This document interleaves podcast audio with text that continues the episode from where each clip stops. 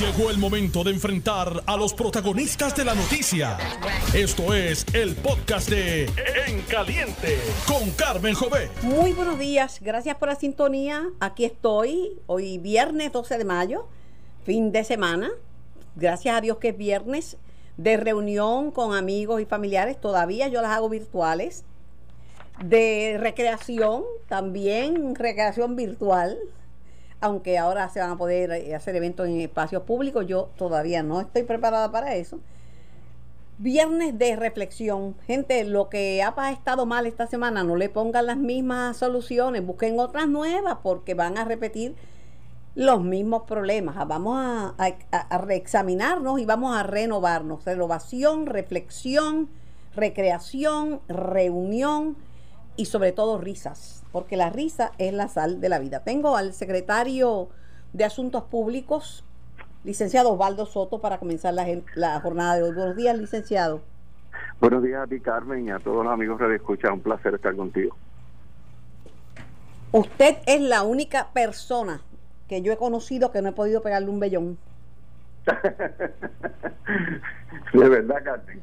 ¿No se acuerda que le pegué el vellón de la misma? Y no, se quedó así, impávido, como si nada. Ahora le, le, voy a, le voy a pegar el otro, el otro vellón, que ahora ya no van a poner la misma, ahora van a poner la de arriba. Porque como le escribió arriba, tampoco se va a reír, pero mire, Evertech, según Gerson, el líder de la Unión General de Trabajadores, no, no pega una Evertech. Tienen que ver qué ustedes van a hacer con Evertech. Ciertamente, ese, ese, ese es un reto que tiene el nuevo secretario designado del trabajo y que desde el día uno ha estado ya inmerso en el proceso trabajando, a pesar de que no ha sido aún confirmado y que está en el trámite de ser confirmado por el Senado de Puerto Rico. Pero ese es un reto fundamental que, que tiene que resolverse. Yo estoy convencido, Carmen, que muy pronto el, el nuevo secretario designado va a poder estar haciendo anuncios relacionados a esto porque eh, hay tecnología. Sí, porque no va a coger no va a coger los 20 como el anterior por problemas de otro. Claro, este, claro. Y, oye, y, viene a trabajar y enrollarse las mangas y a resolverlo. Eh, esa es la disposición que yo he visto del, nuevo secretario con quien he conversado innumerables ocasiones. Y, Aunque no sé si el, si el, secretario puede despedir a Evertech, porque Evertech tiene contrato hace veintipico de años y, es con el gobierno central, porque él presta servicio a esa compañía a, a muchas agencias de gobierno. yo, yo, ¿verdad? yo no sé si en efecto tampoco, ¿verdad? Por la relación contractual que puedan tener vigente, pero pero ciertamente algo hay que hacer, algo hay que moverse. La gobernadora le había dicho, no a estas alturas no tienes el software, lo siento, next. Mira, eh, Osvaldo, antes de pasar eh, eh, al tema de la, de la reapertura, de esta fase de la reapertura, dos cosas. Señaló Héctor Martínez eh, para el próximo lunes a las 10 y media de la mañana las vistas de confirmación del designado secretario del Trabajo. Fantástico, yo, de verdad que agradezco mucho al senador Héctor Martínez y también eh, al Senado de Puerto Rico por atender esto con diligencia, Carmen. La gobernadora lo que ha pedido es que, eh, como bien una vez fue aceptada la renuncia de la licenciada Briseida Torres, inmediatamente designó al licenciado Rivera porque este es un asunto fundamental y primario para, para esta administración. Lo otro que ya fue confirmado en propiedad, Elmer Román, como secretario de Estado, había sido confirmado por el Senado, pero ya la Cámara lo, lo confirmó y no quería pasar eso porque es muy, importante noticia. No, muy importante, muy importante. Yo quiero ¿verdad? públicamente agradecer el liderato del presidente de la Cámara, eh, Johnny Méndez, y también de todos y cada uno de los miembros de la Cámara representantes que le dieron su voto de confianza al, al secretario de Estado, que es una persona eh, muy, muy sensible, muy dispuesta a hacer el trabajo que hay que hacer y, que obviamente hacía falta, ¿verdad? Que esa posesión eh, sea ocupada por, por Román. Pero, pero, y los peros míos son más interesantes que las preguntas. Eh, pero el portavoz del PNP en la Cámara, el representante Gabriel Rodríguez Aguilo, consignó para el récord que Román le había mentido a la Cámara en el terrible issue de la, de contrato para las fallidas pruebas, el fallido contrato para las fallidas pruebas de COVID y que había engañado a la Comisión y a la Cámara, dijo él. Sí, el, el, el, voto ¿verdad? y la expresión del, señor representante, ciertamente, pues a su, su discreción, ¿no? Y la respetamos eh, dentro de su cargo y dentro de sus deberes y funciones, pues está esa amplia discreción. Así que eh, hay que respetar ese espacio, Carmen. Esto no lo voy a hablar con usted, pero quiero señalar lo que para porque es un issue que he estado cubriendo, que quedó ya podría quedar fuera del Código Municipal la industria de las telecomunicaciones. ¿Por qué?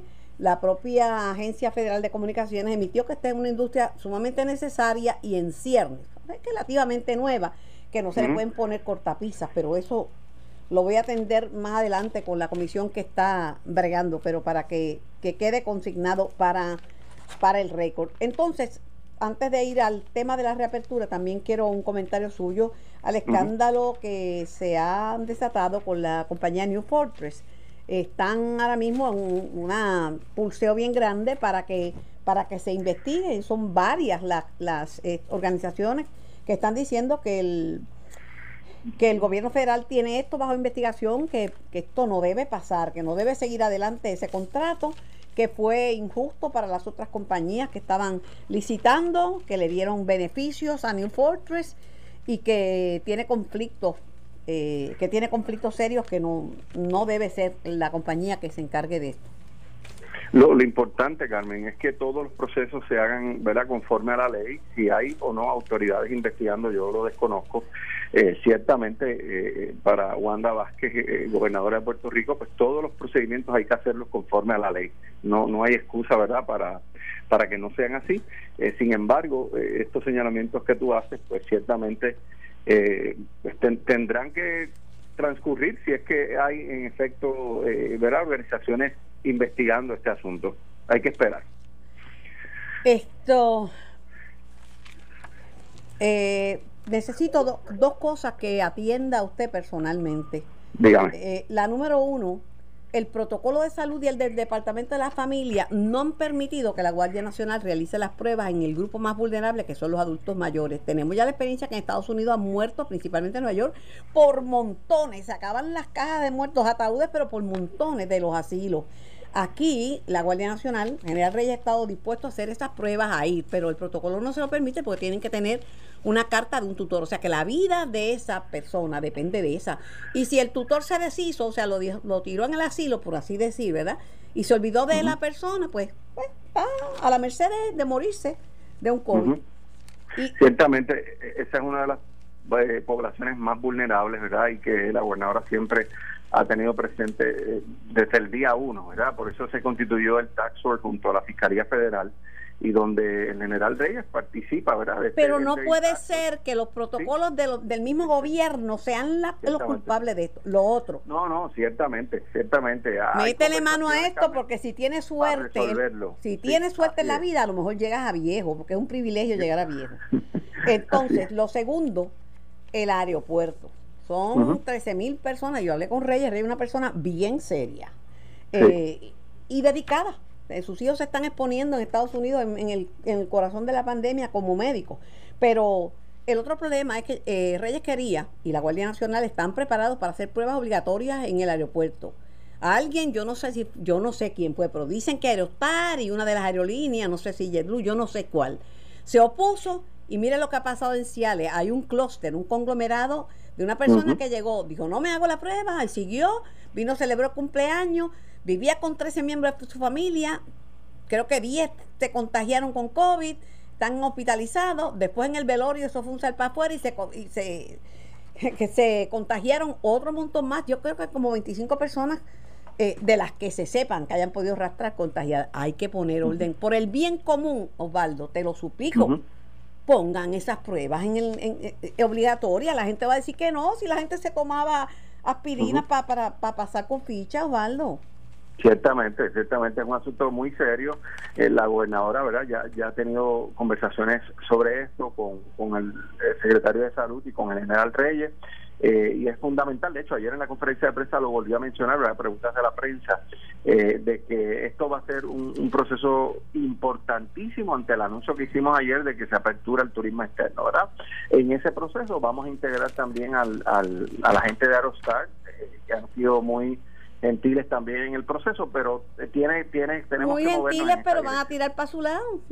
Aquí no quiero gentileza, quiero seguridad para los que estamos en la isla, porque el virus es viajero.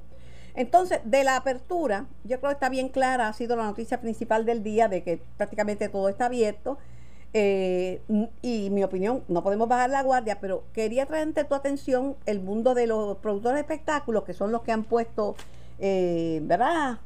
Eh, dicen que, que, están preocupados, no descantan cortes ni, ni, ni protestas, porque pues, obviamente no le cobijó, no le cobijó la apertura. Pues, ¿verdad? Quien diga eso, pues no, no, no, no, no estuvo, no escuchó el mensaje. Yo personalmente, ¿verdad? Hablé con, con el colegio de, productores de espectáculos, ellos participaron de una reunión con la gobernadora y en el día de ayer y hemos mantenido una comunicación directa, ¿verdad? La intención, incluso el lenguaje que está en la orden eh, nueva ejecutiva, Carmen, lo proveyó el colegio.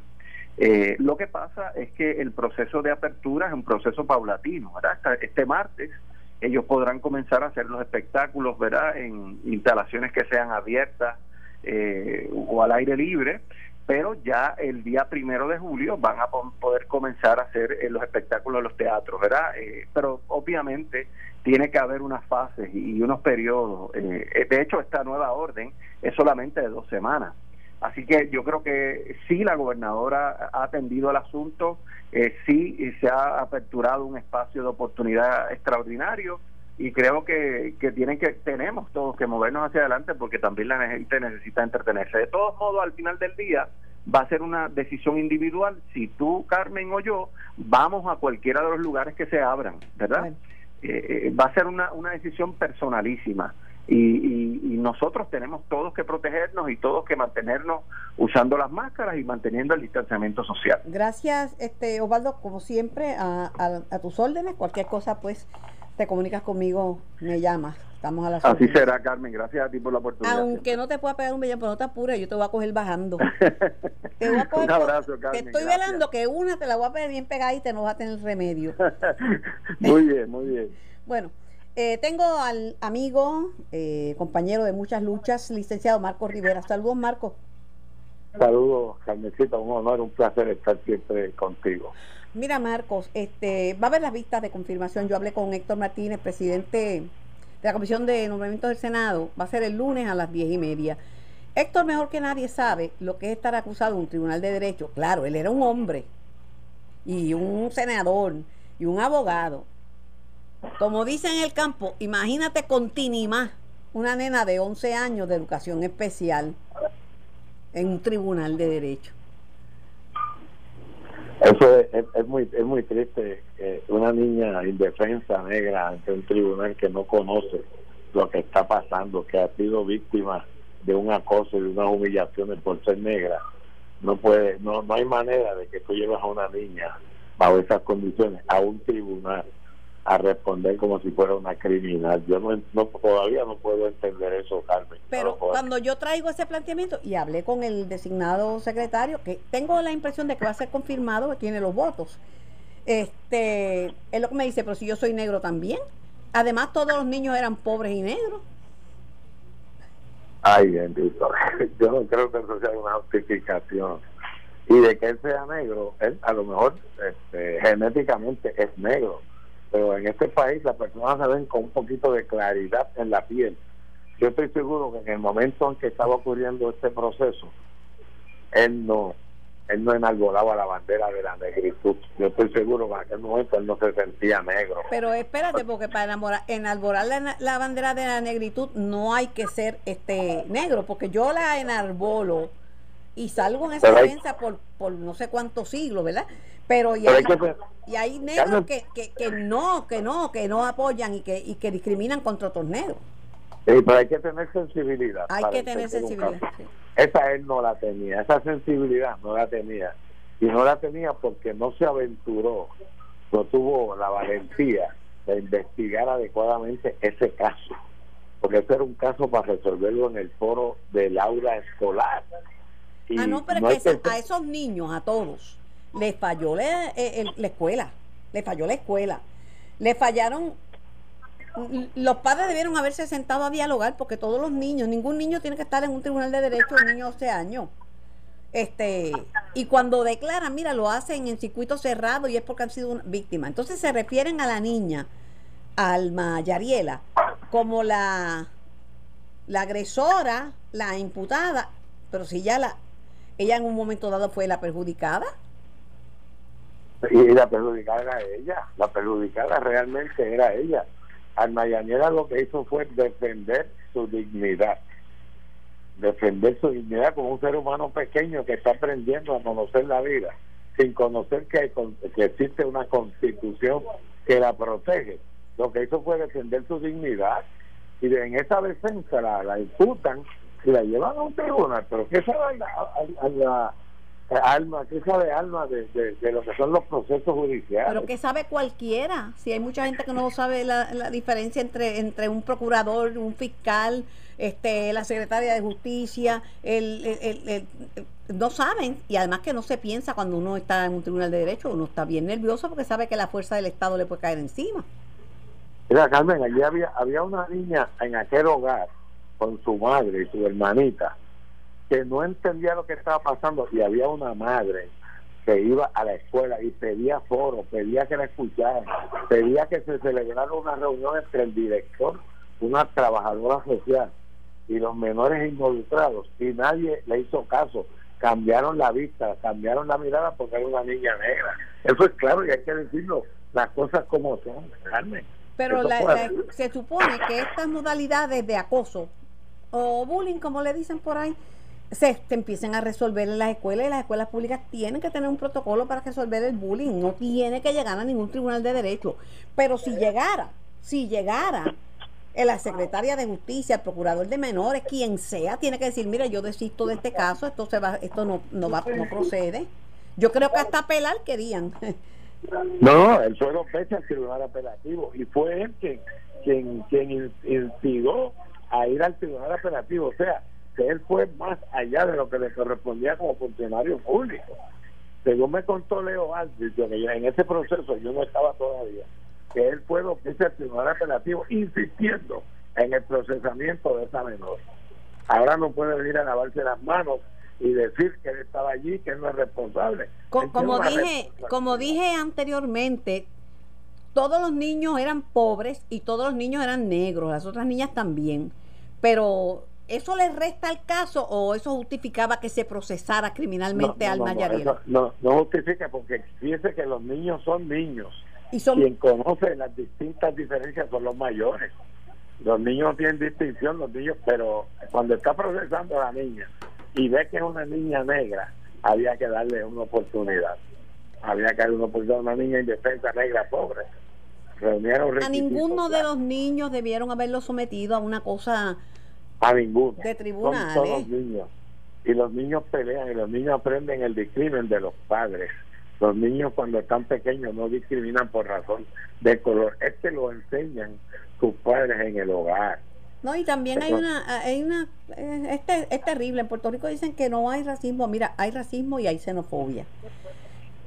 Eh, está el caso, está el caso de, de Alexandra Lúgaro, pues ya yo la entrevisté, hablamos tú y yo sobre el privilegio de ser blanco, estuvimos de acuerdo que eso es una frase que no se puede decir que es racista por haber usado esa frase, eso tú y yo lo estipulamos en una entrevista, pero sale esa sale esa demanda y salen otras demandas que, ya estamos hablando de ya, ya, hay otros 20 pesos ahí ¿eh? hay otros 20 pesos. No es el incidente único pero, la, pero la presidenta, la presidenta del partido Victoria Ciudadana es la licenciada Ana Irma Rivera Lacen, que es negra, debía, debía, no sé, expresarse. De, creo que se va a expresar hoy. El que habló fue Manuel Natal, pero Manuel Natal no creo que sea la persona indicada, porque también tiene una relación personal con, la candidata. Tiene conflicto ahí, tiene conflicto ahí. Pero, me gustaría escuchar a mi prima Ana Irma expresarse a ver cómo ella ve esta situación. ¿Verdad que sí? Es importante y ya, es más, se las ha hecho un poquito tarde porque las cosas, las controversias se dirimen al momento.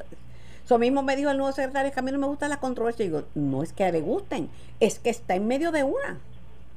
Y va a estar en medio de controversia porque como secretario del Departamento del Trabajo va a tener que lidiar y tomar decisiones en controversia de obreros negros, de obreros pobres, de obreros discriminados y él va a tener que entrar a resolver, a adjudicar esa controversia. Para mí, en este momento, no está capacitado para hacerlo.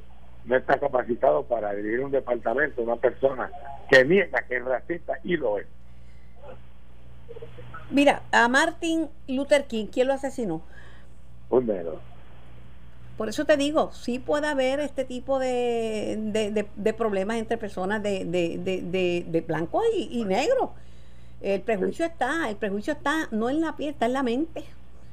Es correcto. Está en la mente, pero por lo, lo único bueno que ha tenido esto, que ha sido una tragedia, es saber que lo que le pasó a George Floyd en Estados Unidos le ha pasado a un montón de gente, pues han salido los, los videos de gente de, de, afroamericanos con, con, las rodillas en el cuello, pero por montones. No fue George Floyd, ha muerto otros.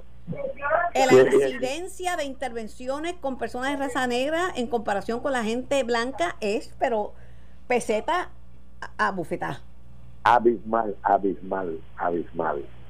Y estamos desenmascarando, estamos desenmascarando a los racistas de este país. Hay que desenmascararlos porque no, no aportan nada positivo al proceso de igualdad entre los hombres, la igualdad de la, de la dignidad del hombre ante la ley y ante Dios, somos iguales. Sin embargo, Marcos, eh, le hicieron hizo un reportaje interesante eh, el periódico Metro eh, de las plataformas eh, de los diferentes candidatos y los sobre el racismo y tienen tienen en Victoria Ciudadana la misma Alexandra se reunió eh, presentaron lo que tiene el partido verdad sobre sobre el racismo y se reunió con la comunidad dominicana para zanjar diferencias y pero bueno hay que... pero qué, bueno si lográramos sentarnos en la mesa y discutir este problema fundamentado en el amor de en el amor que tanto predicó Jesucristo cuando, cuando vino, ¿verdad? El, problema que este tienen en Victoria Ciudadana, desde el punto de vista de muchos, es que en el caso de, de Néstor Duprey, lo resolvieron rápido, lo resolvieron rápido y Néstor mismo se quitó y se... la gente. Me la pongo, se lo voy a hablar, me la quito para que me oigan bien. Sí. Sin embargo, Marcos, en el caso de, de Alexandra, dice Manuel Natal, que él está seguro que el partido va a estar bien y que Alexandra va a estar bien. Yo creo que no le correspondía decir eso, adjudicar antes de que hablara Ana Irma.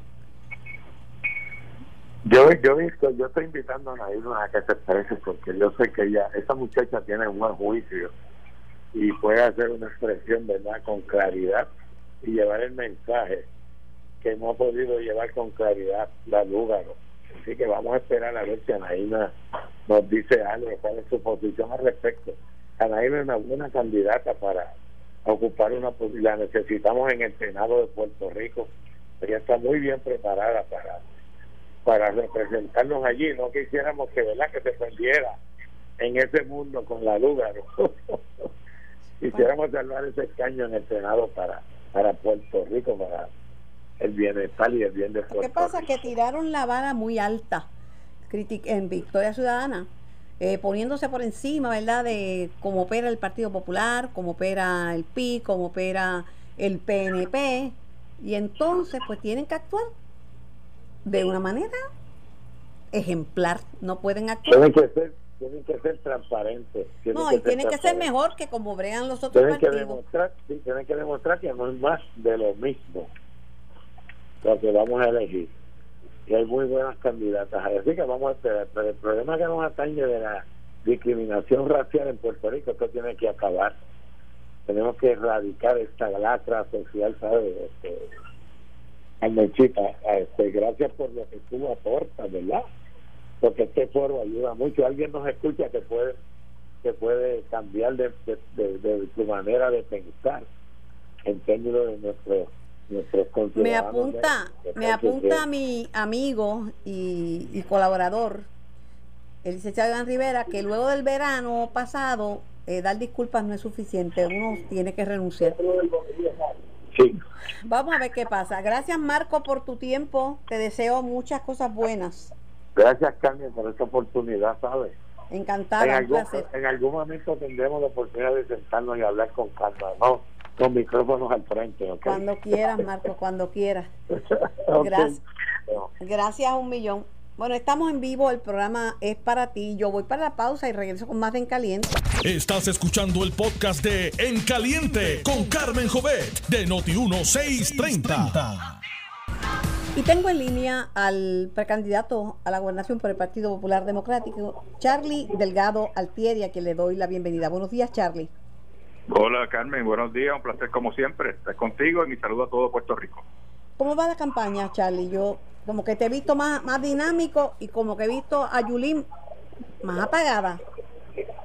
Bueno, pues continuamos visitando pueblos. En este momento, Carmen, me encuentro en el pueblo de Cataño, visitando a comerciantes y visitando a diferentes eh, líderes de acá de la ciudad, acompañado también de un gran grupo de líderes de acá del pueblo de Cataño. Así que contento con lo que está ocurriendo, ¿verdad? Y, el recibimiento sobre todo de la gente en la calle Así que bien contento con el trabajo que estamos haciendo. Eh, eh, Charlie, el, el tema del racismo, pues es el que se está discutiendo en Estados Unidos y en el mundo entero tras el asesinato de George Floyd y otros que han salido, porque han aparecido montones de vídeos de personas este de afroamericanos con el con las rodillas en el cuello y dispara y, y perseguidos y bueno, una cosa que el, el racismo en su peor expresión. Pero en Puerto Rico hay racismo.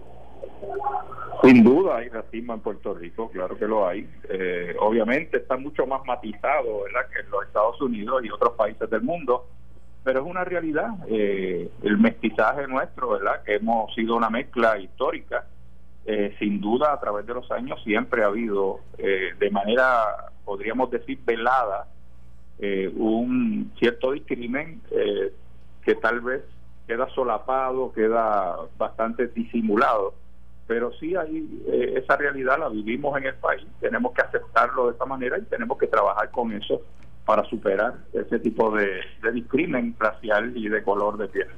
¿Qué te parece lo que ha pasado con la candidata de Victoria Ciudadana, este Alexandra Lugaro? Ellos han tirado la vara bien alta cuando se expresan sobre el Partido Popular y sobre el PIB y sobre el PNP pero ahora el reclamo es que Ana Irma Rivera sea presidenta del partido que hable y que diga por qué, este, si sí, si las respaldan, si no las respaldan. Sí, yo creo que llegó el momento de la verdad, ¿verdad? Es, muy fácil mirar la viga en el ojo ajeno y no mirar la propia. Y llegó el momento de verdad, llegó el momento donde, como siempre ocurre en la vida, Carmen, la verdad siempre surge. Puede tardar, pero el momento en que surgen las cosas eh, que son realidades en la vida de un ser humano, pues surgen y ahí estamos viendo ya pues unas realidades de la vida y de la interioridad eh, de la señora Lúgaro y, estamos viendo pues y descubriendo, ¿verdad? Que cómo se señala a otras personas, se acusan a otras personas cuando tú estás haciendo lo mismo o peor. Así que qué bueno, ¿verdad? Que el pueblo comienza a ver la realidad de quién es quién en, este momento histórico que vive el país que estamos buscando personas adecuadas para manejar el destino de esta patria. Cuando se planteó lo de lo de Néstor Duprey, la, ex, la, esposa o la ex esposa que escribió eh, sobre maltrato, etcétera, eh, rápido Néstor se retiró y la misma Alexandra le pidió, ¿verdad?, que se retirara. Eh, en este otro caso lo han manejado, yo creo que debieron dar más, más rápidamente explicaciones y además de explicaciones, tomar acciones, ¿verdad? Eh, bueno, Porque primero la explicación y después la acción. Claro, claro. Eh, sí, eso, explicación y acción, no solamente la explicación. Por eso, ¿verdad? En el caso de Néstor, pues Néstor elegantemente y como Néstor Duprey se distingue, que amigo a quien aprecio, pues Néstor eh, tomó su decisión de retirarse y trabajar la situación particular y personal. Y me parece que la señora Lúgaro no ha tenido la misma discreción con el pueblo de Puerto Rico que tuvo en su momento Néstor Duprey. Y yo creo que estas cosas pues hay que dar la cara al país, hablar la realidad eh, y, luego de eso tomar acciones. Y, si esa acción conlleva a renunciar a la candidatura, pues que lo haga. Porque me parece que es importante mantener la consistencia entre las cosas que hacemos y las que hablamos. La reapertura eh, la, la oposición ha estado básicamente guardada. El escenario lo domina la gobernadora. Si las elecciones fueran hoy, la gobernadora sería la, la, la reelegida o elegida por primera vez, porque nunca se eligió una primera, una primera vez, sino ahora sería. Porque tiene todo el escenario, está repartiendo chavos, todos los días anuncia que va a dar tantos millones, que aunque no son de ella, ya los da, tú sabes, la gente los recibe de su mano. Este, y además es la que puede ir a todas partes y no tiene restricciones para ir. Bueno, la, demandaron por violar la, la vez electoral, pero dame tu lectura. La verdad es eh, que lo que yo escucho en la calle, de expresiones de gente, inclusive del, propio PNP, y antes de doblar la esquina de la calle que estaba caminando aquí en Cataño hace unos minutos, una señora PNP me dice, es un desastre lo que está ocurriendo en el gobierno del PNP, y yo soy PNP, y hay que hacer cambio. Así que yo creo que la gobernadora no está nada bien, a pesar de los millones de dólares que ha llegado al gobierno de Puerto Rico y que le corresponde a ella administrar pues lamentablemente utilizar ese dinero para tratar de comprar votos, que es lo que está haciendo evidentemente la gobernadora, ¿verdad? Con show y espectáculos mediáticos, eh, pues me parece que le está haciendo más daño que bien, porque este es un pueblo que ya ha ido cambiando y aprendiendo. Eh, y me parece que ese tipo de actitud, que es la actitud política de siempre, pues ya ya el, el país no la tolera más, ni aún los que son de los partidos políticos toleran ya ese tipo de actitud. porque antes el Partido Popular no repartía los millones eso porque no llegaban, pero yo me acuerdo cuando era chiquita que repartían estufas y, es cosas, como, es como para los pobres. Por eso te digo, Carmen, esa es la política vieja, precisamente, es la política, vieja. y es la que hay que echar a un lado ya. O sea, yo jugar con el dolor de la gente, de que te doy 500 pesitos, 600 pesitos, te doy una nevera para comprarte un voto y estar cuatro años eh, arrinconados y, echados hacia un lado. Eso no es. Yo creo que ya el país eh, ha ido entendiendo eso. El juego con la desigualdad, el juego con la, con la pobreza. Eh, eso es lo que ha conducido a, a estos poco acceso de unos sectores de nuestra sociedad a, a, lo que debe ser el bien común en una democracia. Así que yo creo que ese tipo de actitud hay que comenzar a echarla a un lado, de ser más justo y más digno con la pobreza y con las necesidades de nuestro pueblo y no jugar políticamente con eso. ¿Por qué tener a miles de personas bajo el sol, en fila, eh, pasando sed, hambre para yo, candidato a, un puesto o gobernador o alcalde, yo soy el que personalmente te voy a entregar las cosas para que sepas que fui yo quien te las di. Pues mire, no, yo no digo que uno esté presente, tú puedes estar presente, pero ser el protagonista, que la gente pase horas para tú recibir un beneficio de bienes públicos que me pertenecen como ciudadano porque tú quieres montar un espectáculo mediático conmigo, eso es jugar con la dignidad de un ser humano y no luce bien y, el ser humano que está allá Dicen que en Canóvana que en Canóvana se desmayó una mujer embarazada porque no iban a entregar hasta que no estuvieran todos los políticos en fila. Ay, Cristo. eso luce, luce muy mal, Carmen. Yo, a mí no me gusta eso, yo no juego con eso porque es la dignidad de la gente. Eh, es someterse a, a, una, a un proceso que no es justo, que, que simplemente por tú querer tener una foto, un video y que yo sepa que fuiste tú quien me lo diste para yo agradecértelo. No, hombre, no. Eso, eso juega con la dignidad de un ser humano. Para finalizar, eh, Charlie, el el Nuevo Día dio cuenta en una noticia eh, de Gloria Ruiz Quillan que Alexandra Lúgaro, candidata por el, el Movimiento Victoria Ciudadana, rechazó alegaciones en su contra y acogió propuestas en favor de la comunidad dominicana en Puerto Rico. Eh, y que al pedirle disculpas, pues como que da la impresión de que ya, ya el issue se acabó.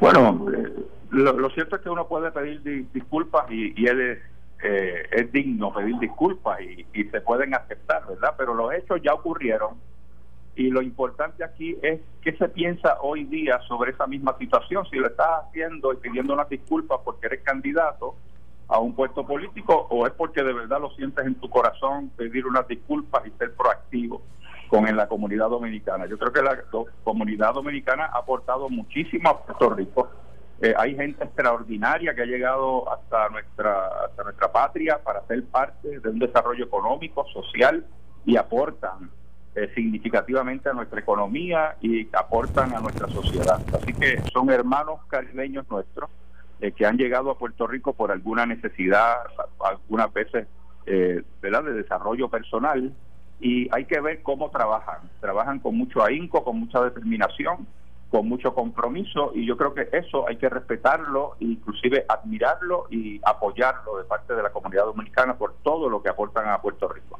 Gracias a un millón, eh, Charlie, por tu participación. Que tengas un lindo día y un buen fin de semana. Igual para ti, Carmen, como siempre. Tengo en línea a la presidenta de la Autoridad de Acueducto y Alcantarillado, Doriel Pagan. Buenos días, señora presidenta. Buenos días, Carmen, a ti y a todos los radioescuchas. Hace un momentito había escuchado al líder de la Unión Independiente Auténtica de Acueductos haciendo unos reclamos. Eh, ¿Se ha reunido usted con él? En múltiples ocasiones nos hemos reunido y hemos tenido conversaciones de diferentes temas. Eh, no, no tengo el detalle, ahora mismo estoy en unas gestiones oficiales fuera de la oficina, pero pues no tengo el detalle de a qué se debe la, la manifestación. Ellos protestan por todo, dicen que revisen los contratos, pues que cuando hacen reclamos de más dinero para las uniones, pues también le van a sacar en cara, los contratos millonarios que se firman a diario en el gobierno, etcétera.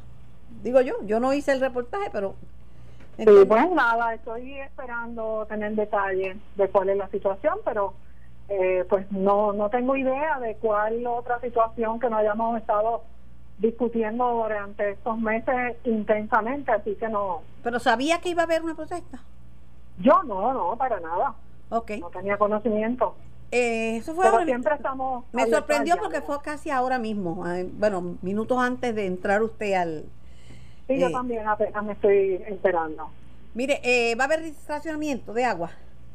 Sí, Carmen. Eh, como hemos estado diciendo y lo compartimos en, tu, la última vez que estuvimos en tu programa, eh, llevamos meses indicando que tenemos algunas plantas de filtración que se nutren de ríos en observación.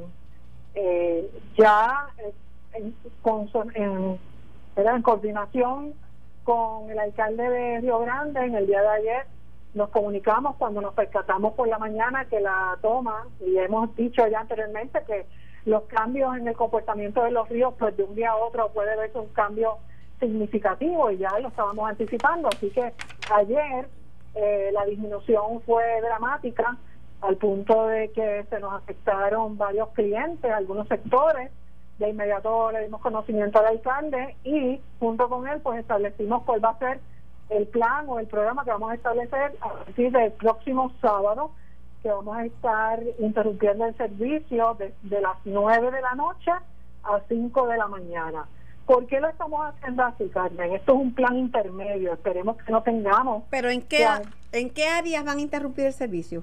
Plaza del Centro del Yunque, es la que tenemos ahora mismo con la situación más puntual eh, y estarían afectándose los clientes de Malpica, El Verde, Bellavista, Jiménez, Parcelas Dávila, Río Grande State, Carola, eh, Parcelas de Vietnam, Corea, Industrial de Río Grande, Condominio Bewin, Pueblo de Río Grande y Parcelas Ponderosa y Jardines de Río Grande. Básicamente eh, sería el área que se estaría impactando con esta interrupción de servicio que vamos a estar implementando a partir de mañana, sábado en la noche.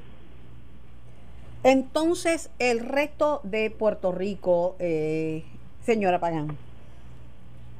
El resto de Puerto Rico, según el último informe del monitor de sequía que recibimos ayer, se reciben todos los jueves, presenta un panorama, Carmen, donde solamente seis municipios en Puerto Rico en estos momentos no están incluidos en ninguna de las categorías de sequía. ¿A qué me refiero con categorías de sequía? Está la típicamente seca, que es la más leve, luego sigue sequía moderada, que es donde se encuentra la mayor parte de los municipios de la zona este de Puerto Rico, y la sequía severa, que por primera vez en el informe de ayer ya se comienza a señalar la zona sur como una porción de sequía eh, severa. Así que eh, el panorama es que estamos pasando por un mes que es seco.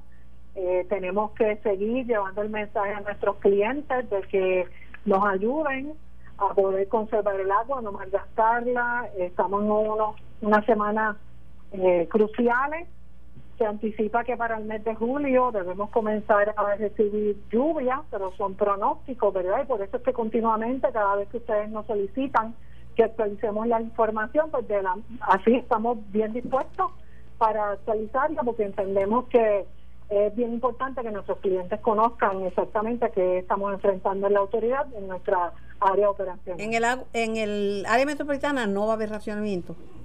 En estos momentos no, en estos momentos no, pero es algo que tenemos que estar actualizando semana tras semana según el comportamiento de los pronósticos del tiempo.